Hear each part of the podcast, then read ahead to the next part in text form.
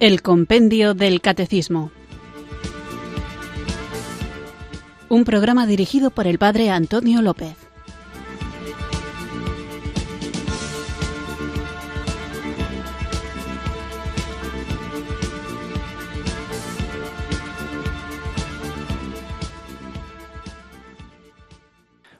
Muy buenas tardes, queridos oyentes de Radio María. Recibido un cariñoso saludo desde Zumárraga, en Guipúzcoa, quienes sintonizáis una tarde más esta radio que cambia vidas, esta emisora de la Virgen, Radio María, para escuchar el programa El Compendio del Catecismo, nuestro espacio diario de formación católica en el que tratamos de conocer la fe que queremos vivir, compartir y defender.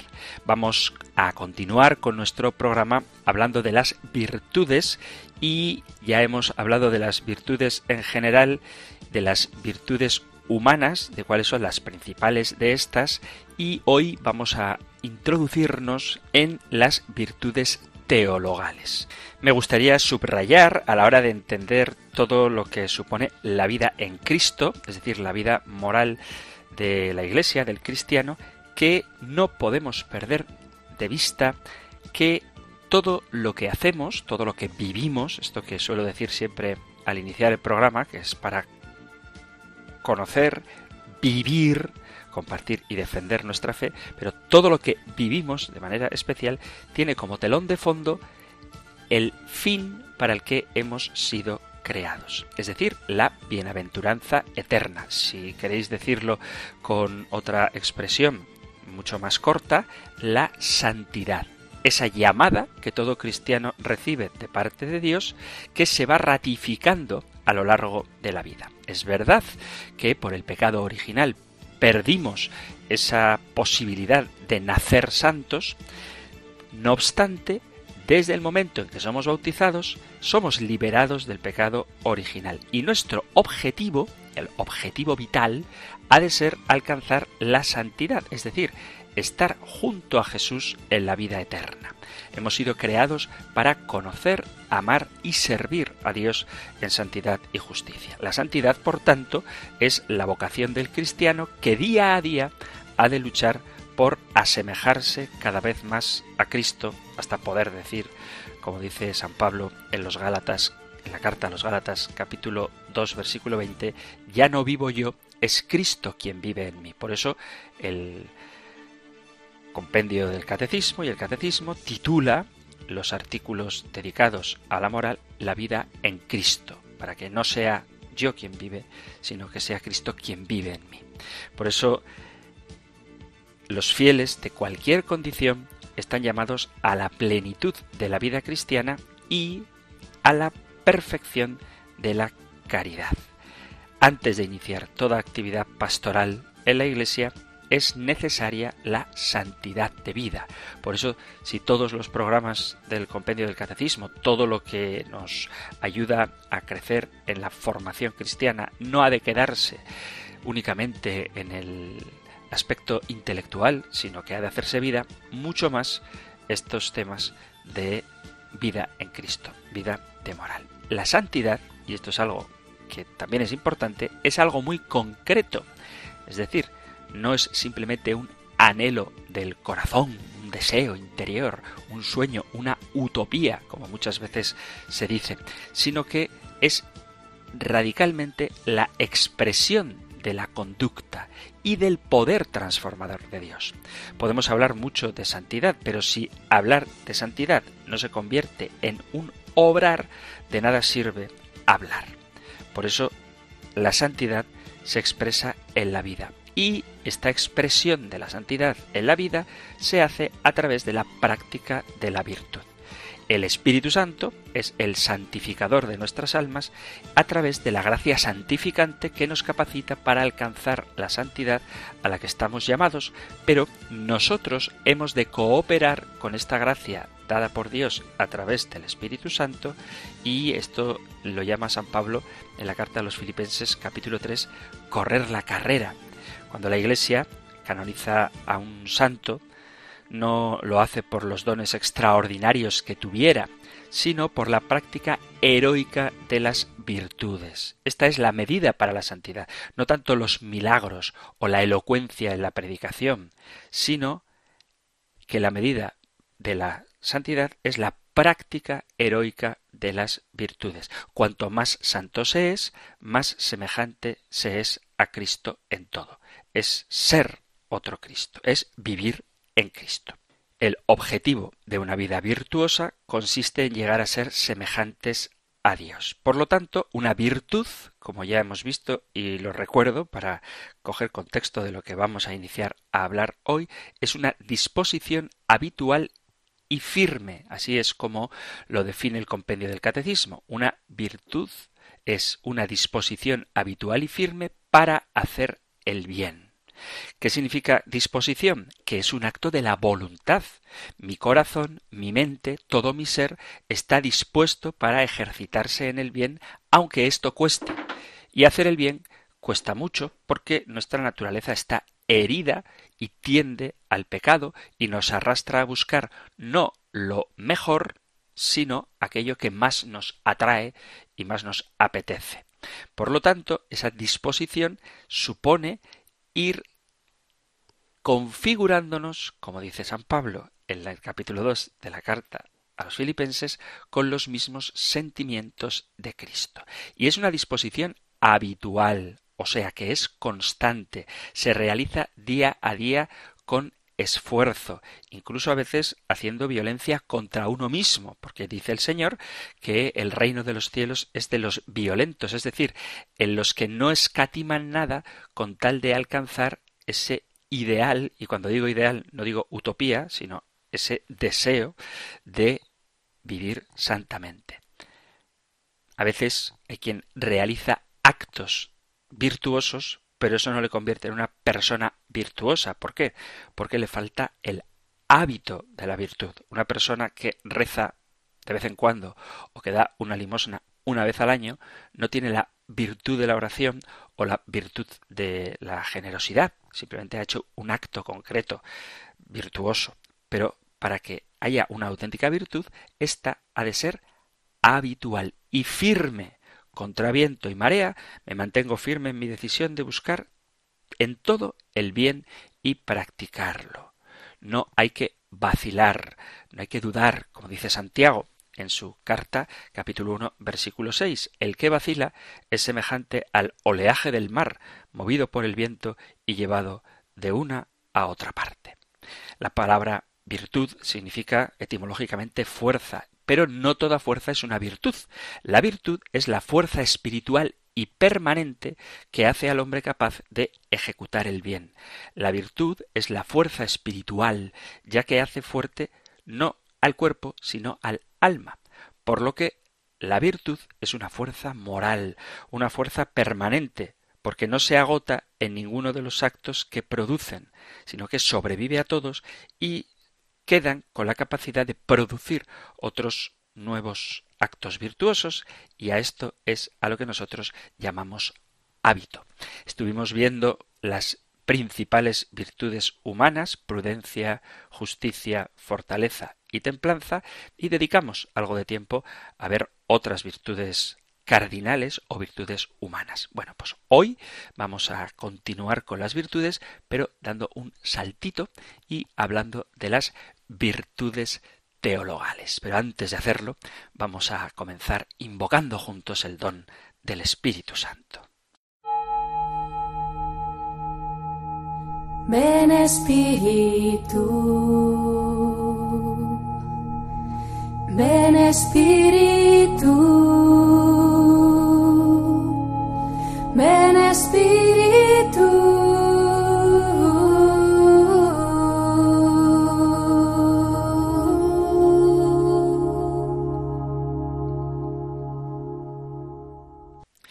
Dios omnipotente, Padre de todo lo que existe, bondadoso y magnánimo, haz que la fe nunca se aparte de mí, para poder amarte y quererte para siempre.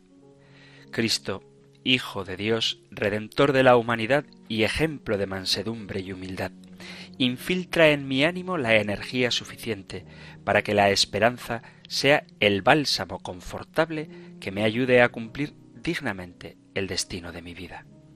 Santísima Madre de Cristo, Reina de los cielos y dechado de pureza y de virtud, tú que prodigaste a manos llenas la caridad entre todos los necesitados, dígnate llevar a mi corazón el reflejo de tu intervención, para que pueda repartir también entre los que necesitan algo de lo material en la parte que yo pueda. Y todas estas virtudes de fe, esperanza y caridad, reverentemente ejercitadas, suplico me concedan que me configure cada vez más a Cristo, de tal manera que alcance, por la gracia del Espíritu Santo, la bienaventuranza eterna.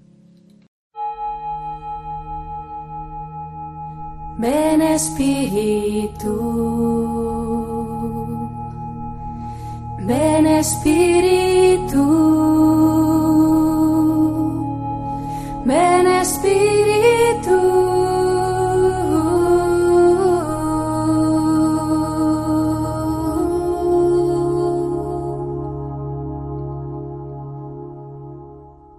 Después de haber pedido las virtudes teologales, la fe, la esperanza y la caridad, vamos allá con la siguiente pregunta del compendio del catecismo que encontráis en el Catecismo Mayor en los puntos 1812 al 1813 y 1840 al 1841. Nosotros escuchamos ahora la pregunta 384 del compendio del catecismo. Número 384. ¿Qué son las virtudes teologales? Las virtudes teologales son las que tienen como origen, motivo y objeto inmediato a Dios mismo. Infusas en el hombre con la gracia santificante, nos hacen capaces de vivir en relación con la Santísima Trinidad y fundamentan y animan la acción moral del cristiano, vivificando las virtudes humanas. Son la garantía de la presencia y de la acción del Espíritu Santo en las facultades del ser humano. Para entender bien lo que son las virtudes, tanto las virtudes cardinales, que llamamos virtudes humanas, o las virtudes teologales, de las que vamos a comenzar a hablar hoy, es importante tener clara la visión del hombre, es decir, una adecuada antropología. El hombre es barro, como muchas veces experimentamos, pero es barro con sed de infinito. La vida del hombre, que es maravillosa, sólo adquiere sentido cuando se pone en las manos de Dios, cuando se vive en relación con Él. Por el contrario, sin Él, sin Dios, el hombre queda a merced de un egoísmo devastador. Muchas veces el Papa Benedicto XVI ha hablado en este sentido diciendo que las cuentas sobre el hombre sin Dios no cuadran, sus preguntas quedan sin respuesta, su corazón sin esperanza, es víctima de su propia fragilidad. En cambio, la apertura al misterio de Dios, que es amor, puede colmar la sed de verdad y felicidad de nuestro corazón. Como espero que vayamos viendo, esta apertura se realiza en nuestra vida concreta gracias a la práctica de las virtudes teologales, la fe, la esperanza y la caridad. La Sagrada Escritura nos explica el misterio del hombre desde sus primeras páginas. El libro del Génesis, al relatar la creación del mundo, en sus primeros capítulos, nos enseña que el ser humano es un ser sacado del polvo y formado a imagen de Dios. Salido de la tierra, no se limita a la tierra. Su existencia está suspendida del espíritu de vida que Dios le insufla entonces viene a ser alma viviente, es decir, a la vez un ser personal y un ser dependiente de Dios con un designio particular. De hecho, Dios lo ha creado para conocer, servir y amar a Dios, para ofrecer en este mundo toda la creación a Dios en acción de gracias y para ser elevado a la vida con Dios en el cielo. Sin embargo, en él, en el hombre, se conjugan la miseria y la grandeza, la mortalidad y la vida eterna. El hombre trasciende el mundo de las otras criaturas, pero a la vez está estrechamente emparentado con él. Dice la Sagrada Escritura que Dios hizo al hombre a su imagen, Esto significa que está llamado a participar de la grandeza divina, que tiene una condición espiritual, por lo tanto, goza de un señorío sobre el resto de la creación visible. La meditación del Génesis nos presenta entonces al hombre como criatura, pero criatura especial. Es de la tierra, pero fue hecho para Dios. Por tanto, también recibe de él un límite. El hombre depende vitalmente de Dios. Dicha dependencia adquiere la forma de escucha y obediencia. Dependiente de Dios, el hombre es a su vez Señor del mundo. Por voluntad divina debe gobernar la creación visible.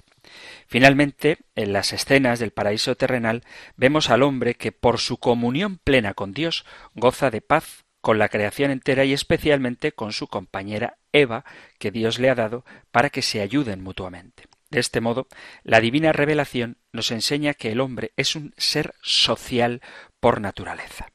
El pecado original estropeó esta imagen divina del hombre. Como consecuencia del pecado original, la naturaleza humana, aun sin estar totalmente corrompida, se halla herida en sus propias fuerzas naturales, sometida a la ignorancia, al sufrimiento y al poder de la muerte, y también inclinada al pecado. Por tanto, tuvo que venir un nuevo Adán, Jesucristo.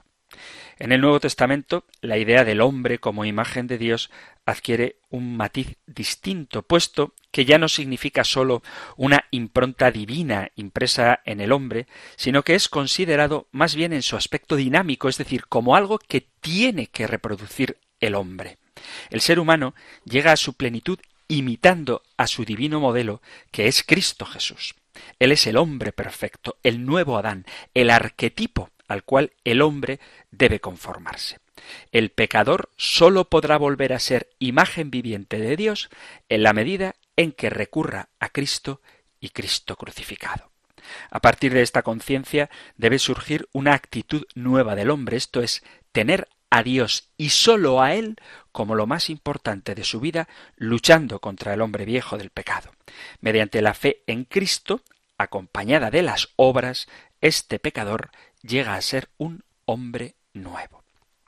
Puesto que Dios es amor, la vocación humana es a ser semejanza divina y se realiza mediante la práctica de la caridad, como veremos más adelante, caridad que suponen las otras dos virtudes teologales de la fe y la esperanza. Como nos enseña el Génesis, la persona humana es al mismo tiempo un ser corporal y espiritual. En el hombre, el espíritu y la materia forman una única naturaleza. Esta unidad es tan profunda que gracias al principio espiritual que es el alma, el cuerpo, que es material, se hace humano y viviente y participa de la dignidad de la imagen de Dios. Sabiendo que la naturaleza de un ser es la esencia, es decir, aquello que lo hace ser lo que es y lo que le hace obrar de un modo determinado, tenemos que profundizar sobre la naturaleza del hombre. Esta, como dice el catecismo, tiene dos dimensiones, una corporal y otra espiritual. Hay que tener mucho cuidado con los dualismos, como si sólo el hombre debiera preocuparse del cuerpo, cosa que está como muy patente en algunos aspectos de nuestra cultura, o como si el hombre debiera preocuparse solo de las cosas del espíritu, cosa que está muy patente en otros ámbitos culturales, sobre todo los que se dejan influenciar por unas pseudoespiritualidades que aunque a veces lleven el nombre de cristianas, no lo son.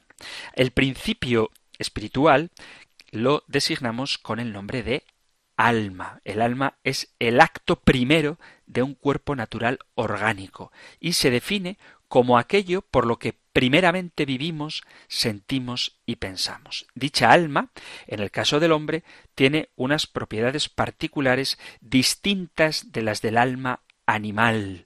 Yo siempre recuerdo en el tiempo que llevo haciendo el compendio del catecismo, que uno de los programas en los que más respuestas de los oyentes recibí discrepando fue cuando dije que los animales no tenían alma. Bueno, el alma humana tiene unas características distintas de las que tendría el alma animal o aquello que los que dicen que los animales tienen alma se refieren. Y es que el alma humana es subsistente, simple inmortal y creada inmediatamente por Dios. Estas notas se relacionan con la palabra espiritual. La espiritualidad del alma es que nuestra mente puede conocer todas las cosas. Lo corporal solo puede conocer una parte de la realidad, así como el ojo solo conoce los colores y el olfato solo conoce los aromas. Por no ser corporal, aunque está unida al cuerpo, el alma tiene un obrar distinto, independiente del obrar del cuerpo. De ahí se deduce que el alma es subsistente.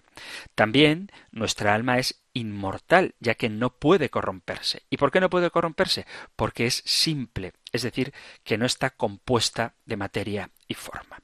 El alma espiritual no puede ser producida por el hombre, ni siquiera por los padres, porque aunque el acto sagrado de la procreación es bendecido por Dios, no son los padres quienes crean el alma, sino Dios quien lo hace en el momento de la concepción. La Iglesia enseña, por tanto, que es Dios quien directamente crea el alma humana en el momento de la concepción. La Iglesia también enseña que este alma inmortal volverá a unirse a su cuerpo al final de los tiempos. Este alma espiritual está estrechamente ligada a un cuerpo. No hay dos sustancias distintas, sino que el hombre es un ser en el cual se dan unidas formando una sola sustancia, el cuerpo y el alma. El alma no es el hombre, ni el cuerpo es el hombre. La persona humana es un compuesto en el que cuerpo y alma forman parte de una misma sustancia. Esta unidad sustancial queda reflejada en la experiencia de la vida humana. Por ejemplo, es el mismo hombre el que realiza actos tan distintos como son el pensar y el sentir. También sucede que algunas actividades mentales se ven impedidas por la situación del cuerpo, como cuando por un intenso dolor o enfermedad corporal resulta imposible reflexionar sobre algo profundo. Lo mismo podemos decir de la influencia que tienen nuestros pensamientos sobre la salud del cuerpo. El cuerpo del hombre participa de la dignidad de la imagen de Dios. Es cuerpo humano precisamente porque está animado por el alma espiritual. Por consiguiente, no es lícito al hombre despreciar la vida corporal, sino que por el contrario, tiene que considerar su cuerpo bueno y digno de honra, ya que ha sido creado por Dios y que ese mismo cuerpo ha de resucitar en el último día. El cuerpo entonces es parte del hombre, una parte natural y buena, querida por Dios. Cuando digo parte, no me refiero que sea un elemento prescindible, como quien dice la parte del coche es la rueda. Pues, mm, y si le quitas una rueda, el coche sigue siendo coche. Con el caso del hombre, no. El alma y el cuerpo forman una unidad. Y también nuestro cuerpo, junto con el alma, constituye el espacio personal en el cual experimentamos nuestro ser como un don del amor divino. Y esto permite múltiples formas de comunicación con el resto de las criaturas. Nos posibilita cumplir con la misión que tenemos en el universo de orientar todo lo material y sensible hacia Dios. Incluso el entendimiento humano tiene una dependencia directa con el cuerpo, puesto que depende de él para actuar, ya que en el conocimiento racional se inicia en los datos sensibles que obtiene el hombre a través de los sentidos orgánicos, es decir, lo que nosotros conocemos espiritualmente ha llegado a nuestro entendimiento, si queréis, a nuestra alma, a través de los sentidos que están en nuestro cuerpo. Por tanto, el cuerpo humano tiene una dimensión personal que no es simplemente una cosa que el hombre posee, sino que el hombre existe en un cuerpo y sólo en un cuerpo es plenamente persona humana. En cuanto a su dimensión social, es bien claro que por su medio el hombre realiza el encuentro con otros hombres, compartiendo con ellos una vida que es, por la naturaleza misma del hombre, comunitaria. Incluso la diferencia sexual que existe, no quiero entrar ahora en este tema, pero la diferencia sexual está ordenada en esa dimensión social. Como varón o como mujer, el ser humano debe relacionarse con los demás, también con el mundo y también con Dios. La sexualidad humana tiene, por tanto, varias dimensiones, una biológica, otra psíquica, otra social y otra espiritual. Aunque la expresión más elevada de la reciprocidad entre varón y la mujer se realiza en el matrimonio, toda la vida humana está marcada por esta corporeidad. Finalmente, el cuerpo humano tiene también una dimensión ético-religiosa en la medida en que por su intermedio, por medio del cuerpo, el hombre se relaciona también con Dios. Y esto se ve muy claro en los sacramentos, que son signos sensibles, es decir, que se conocen esos signos por los sentidos de una realidad invisible.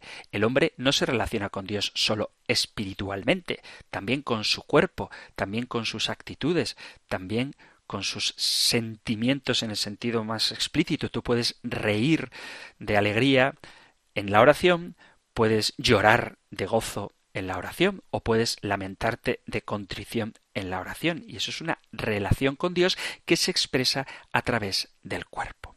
La unión sustancial entre el cuerpo y el alma humanos constituyen al hombre, es decir, a la persona humana.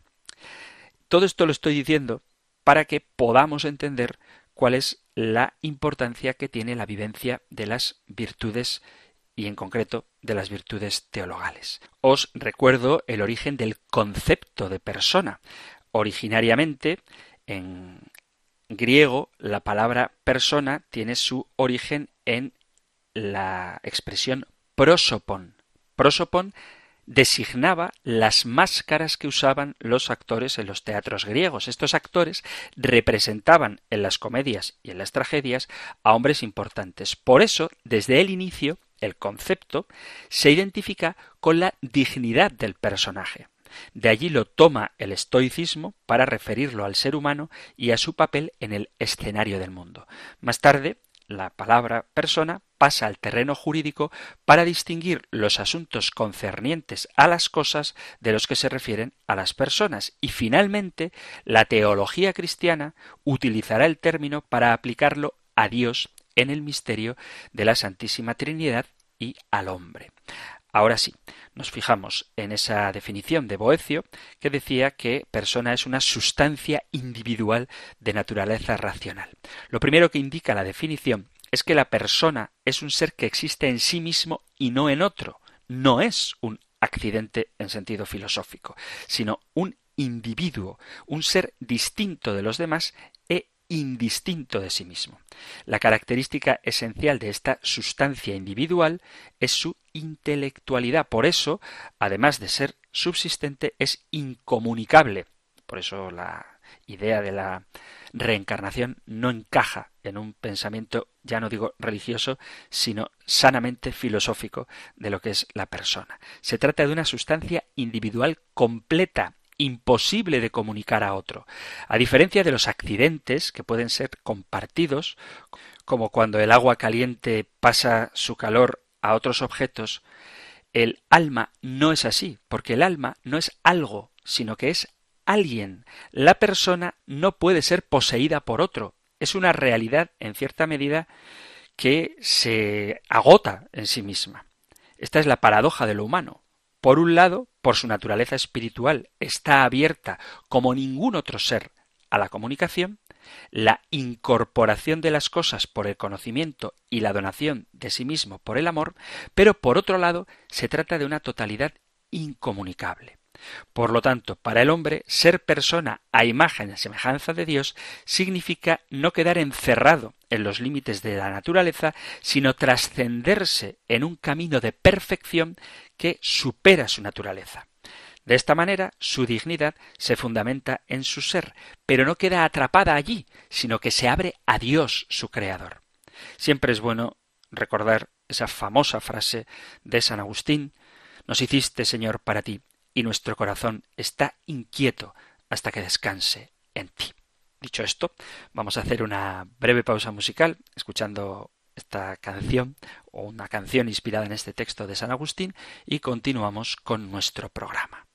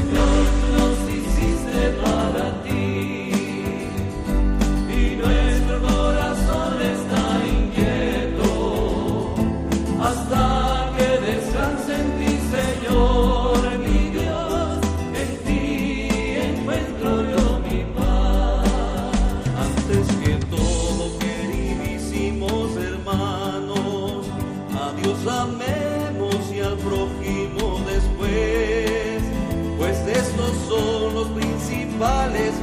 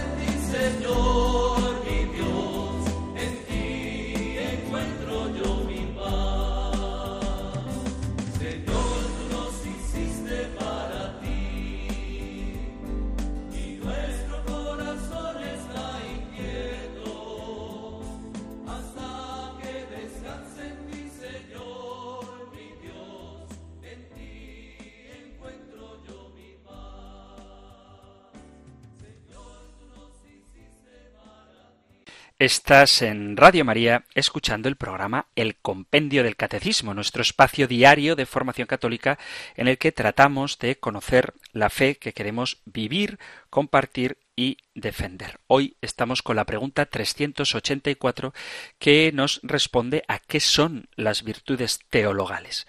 Hablaremos de ellas en general, como estamos haciendo ahora, y en particular de la fe, la esperanza y la caridad, pero para poder profundizar adecuadamente en algo tan fundamental como la vivencia de las virtudes teologales, estoy haciendo una revisión bastante rápida de algunos de los temas que hemos tratado hasta ahora a propósito de qué es el hombre, porque para saber cómo debemos vivir tenemos que saber quiénes somos y en ese sentido qué nos diferencia de las demás criaturas y cuál es nuestro destino. De ahí que hasta ahora hayamos estado haciendo un repaso a la antropología cristiana. Y seguimos haciendo este rápido estudio de la persona y la naturaleza humana, dando un pasito más y tomando una expresión del gran santo Tomás de Aquino que enseñaba que la moral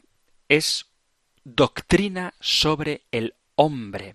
De hecho, para describir la imagen cristiana del ser humano se podría hacer desde las siete virtudes centrales. La verdadera moral ha de ocuparse primero de la imagen del hombre, de la idea del hombre bueno, y por eso hay obligaciones, mandamientos y también por negación de estos pecados. La moral, por lo tanto, consiste en que el hombre sea verdaderamente aquello que es, y la imagen auténtica del hombre puede concretarse en una sola palabra. Es decir, el hombre tiene que ser lo que es. ¿Y qué es el hombre? Una sola palabra. Cristo. El cristiano debe ser otro Cristo. Sin embargo, en nuestra propia experiencia, nos damos cuenta de la inmensa diferencia que existe entre Cristo, Dios y hombre verdadero, y nosotros. Por esto, la imagen cristiana del hombre al mirar a Cristo no olvida nuestra naturaleza en este camino de perfección. De ahí que Santo Tomás de Aquino, gran maestro, expresó la idea del hombre en siete tesis que se podrían formular así. Primero, el cristiano es un hombre que por la fe llega al conocimiento de la realidad del Dios uno y trino. Segundo, el cristiano anhela en la esperanza la plenitud definitiva de su ser en la vida eterna.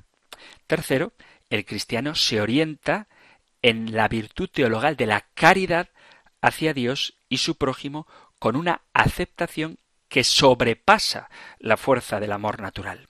Aquí tenemos ya las tres virtudes teologales. Luego sigue diciendo que el cristiano es prudente, es decir, no deja enturbiar su visión de la realidad por el sí o el no de la voluntad, sino que hace depender el sí o el no de la voluntad en la verdad de las cosas.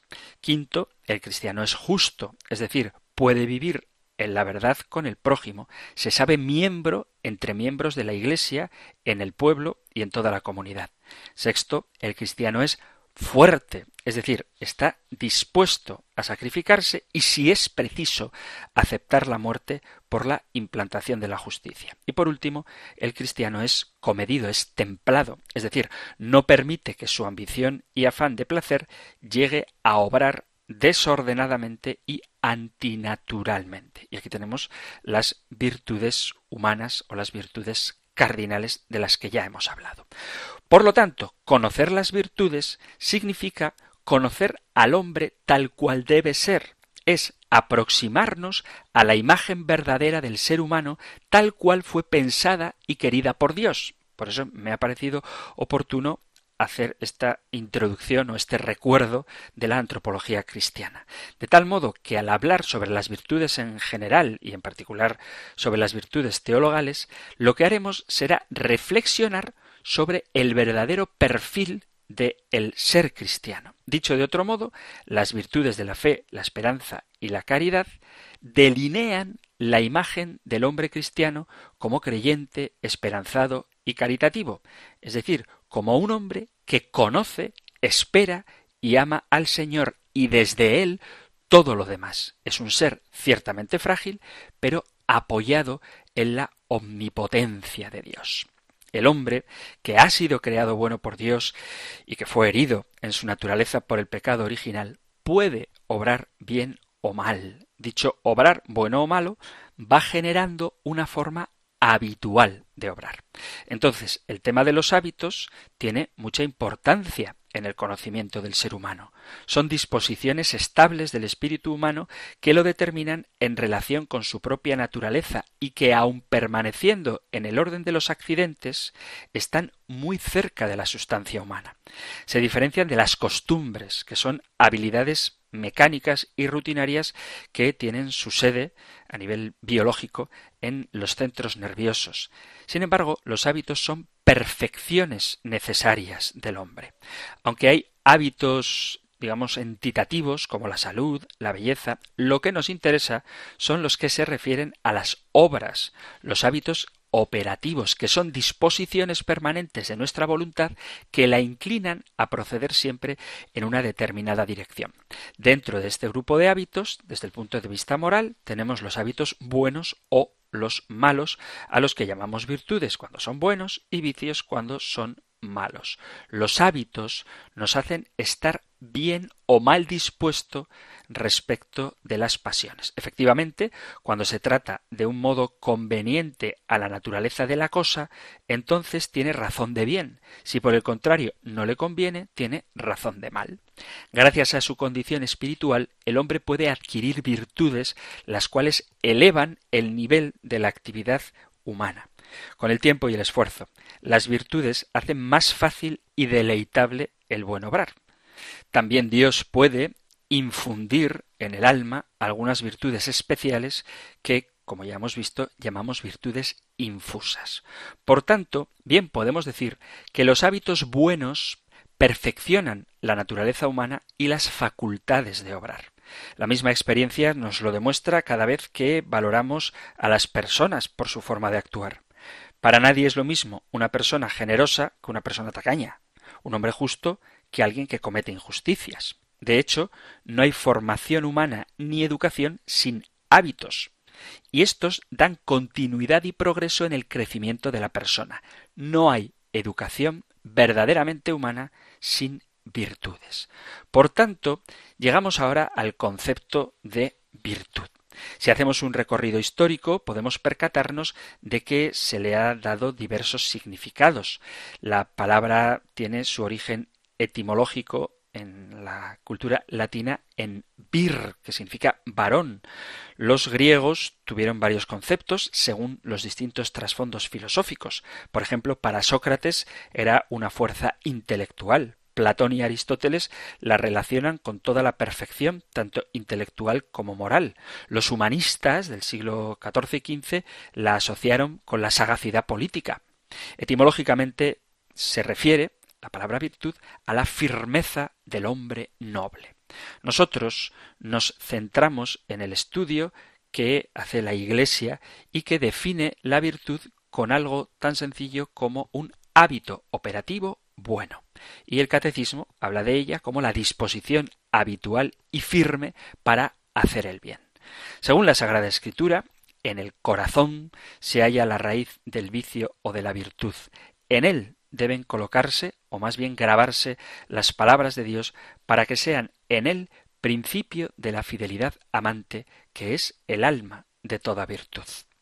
Siempre es bueno recordar el alcance que en la Sagrada Escritura tiene la palabra corazón. Designa toda la realidad interior del hombre.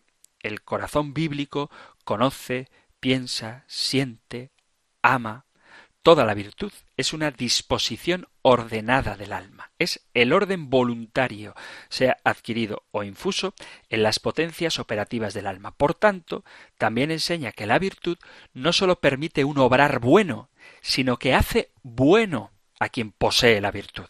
Las virtudes perfeccionan al hombre desde dentro, permite el uso correcto de su libertad, que no se entretiene en elegir el mal con apariencia de bien, sino que busca el bien verdadero e integral. De ahí que cada virtud sea importante para el crecimiento personal.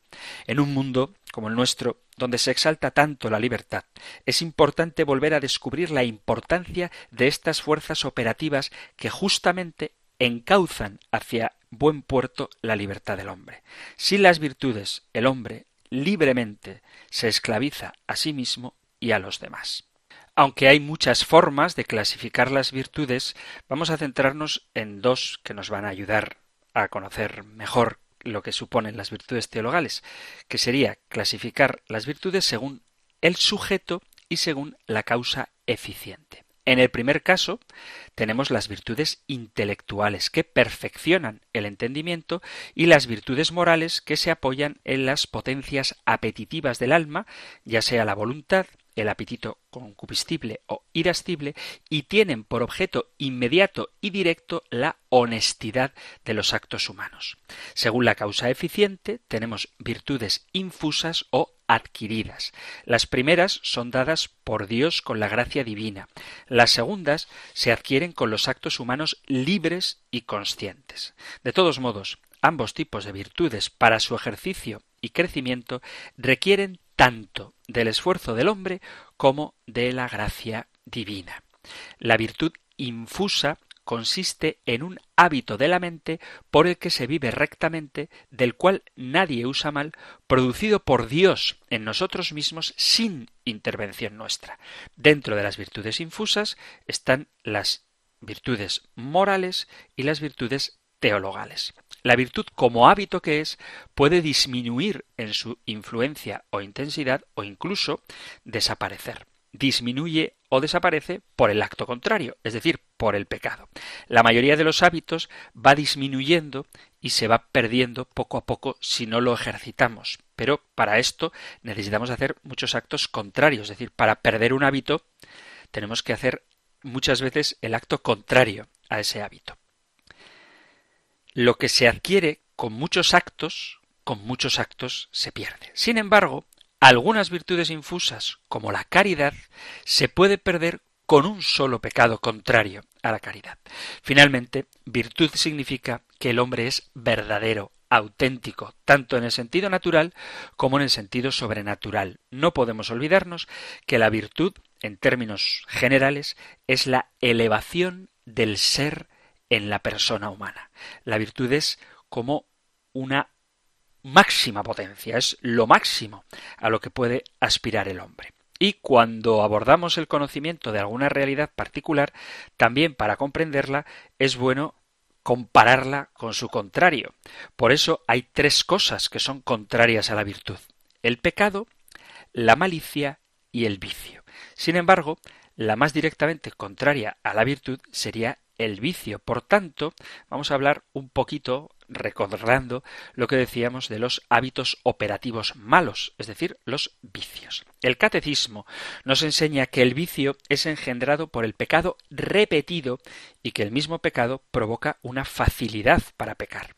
Ese refrán que dice comete el mismo pecado tres veces y acabarás pensando que es lícito. Esto que está corroborado por la experiencia hace que uno vea cómo el primer pecado cuesta más que los siguientes. Lo que comenzó como algo que te costaba mucho, por ejemplo, mentir te daba mucha vergüenza, luego si no combates ese pecado, terminas haciéndolo casi sin darte cuenta.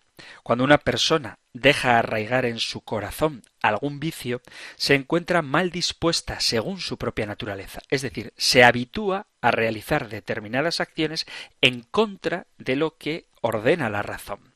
Si realmente uno se deja gobernar por los vicios, estaría ante un desorden habitual de la conducta. El catecismo se refiere a los vicios caracterizándolos como inclinaciones desviadas.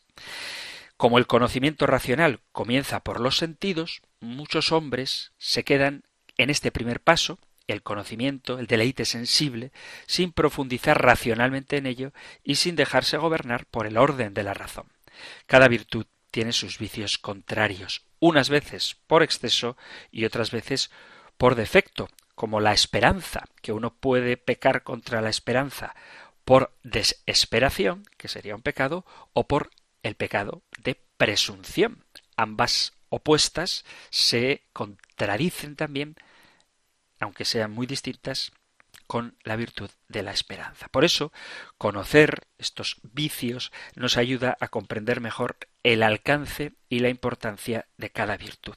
También se pueden clasificar los vicios según los pecados capitales, que se llaman así no porque sean muy gordos, sino porque son cabeza de otros pecados, engendran otros pecados. La soberbia, la avaricia, la envidia, la ira, la lujuria, la gula y la pereza. Y contra estos lo que cabe hacer es ejercitarse en su virtud opuesta. Contra la soberbia hay que ejercitar la humildad, contra la avaricia la generosidad, contra la lujuria la castidad, contra la ira la paciencia, contra la gula la templanza, contra la envidia la caridad y contra la pereza la diligencia.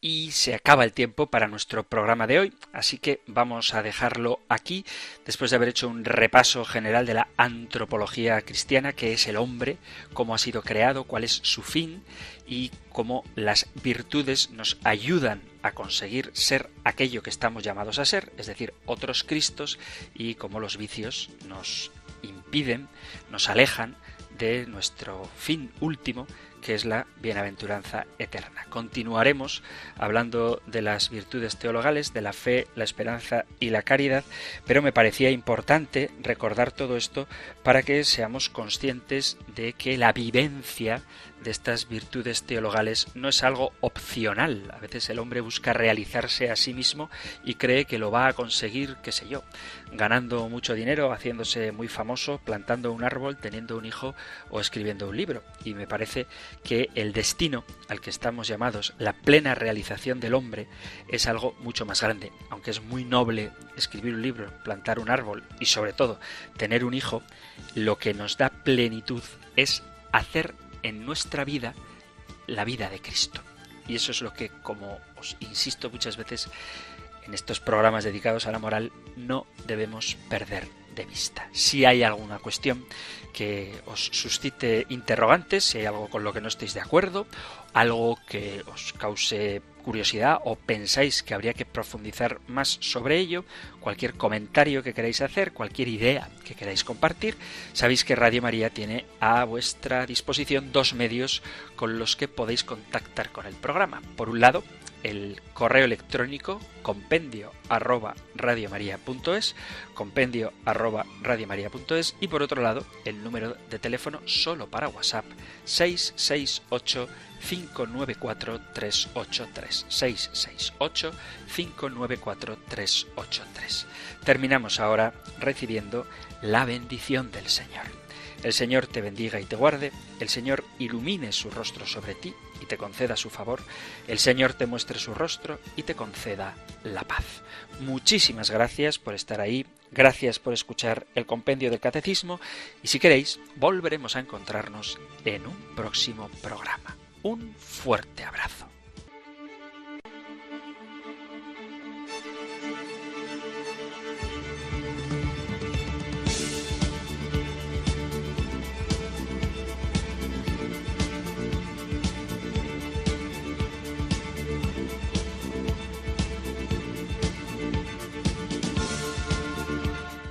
El Compendio del Catecismo. Un programa dirigido por el Padre Antonio López.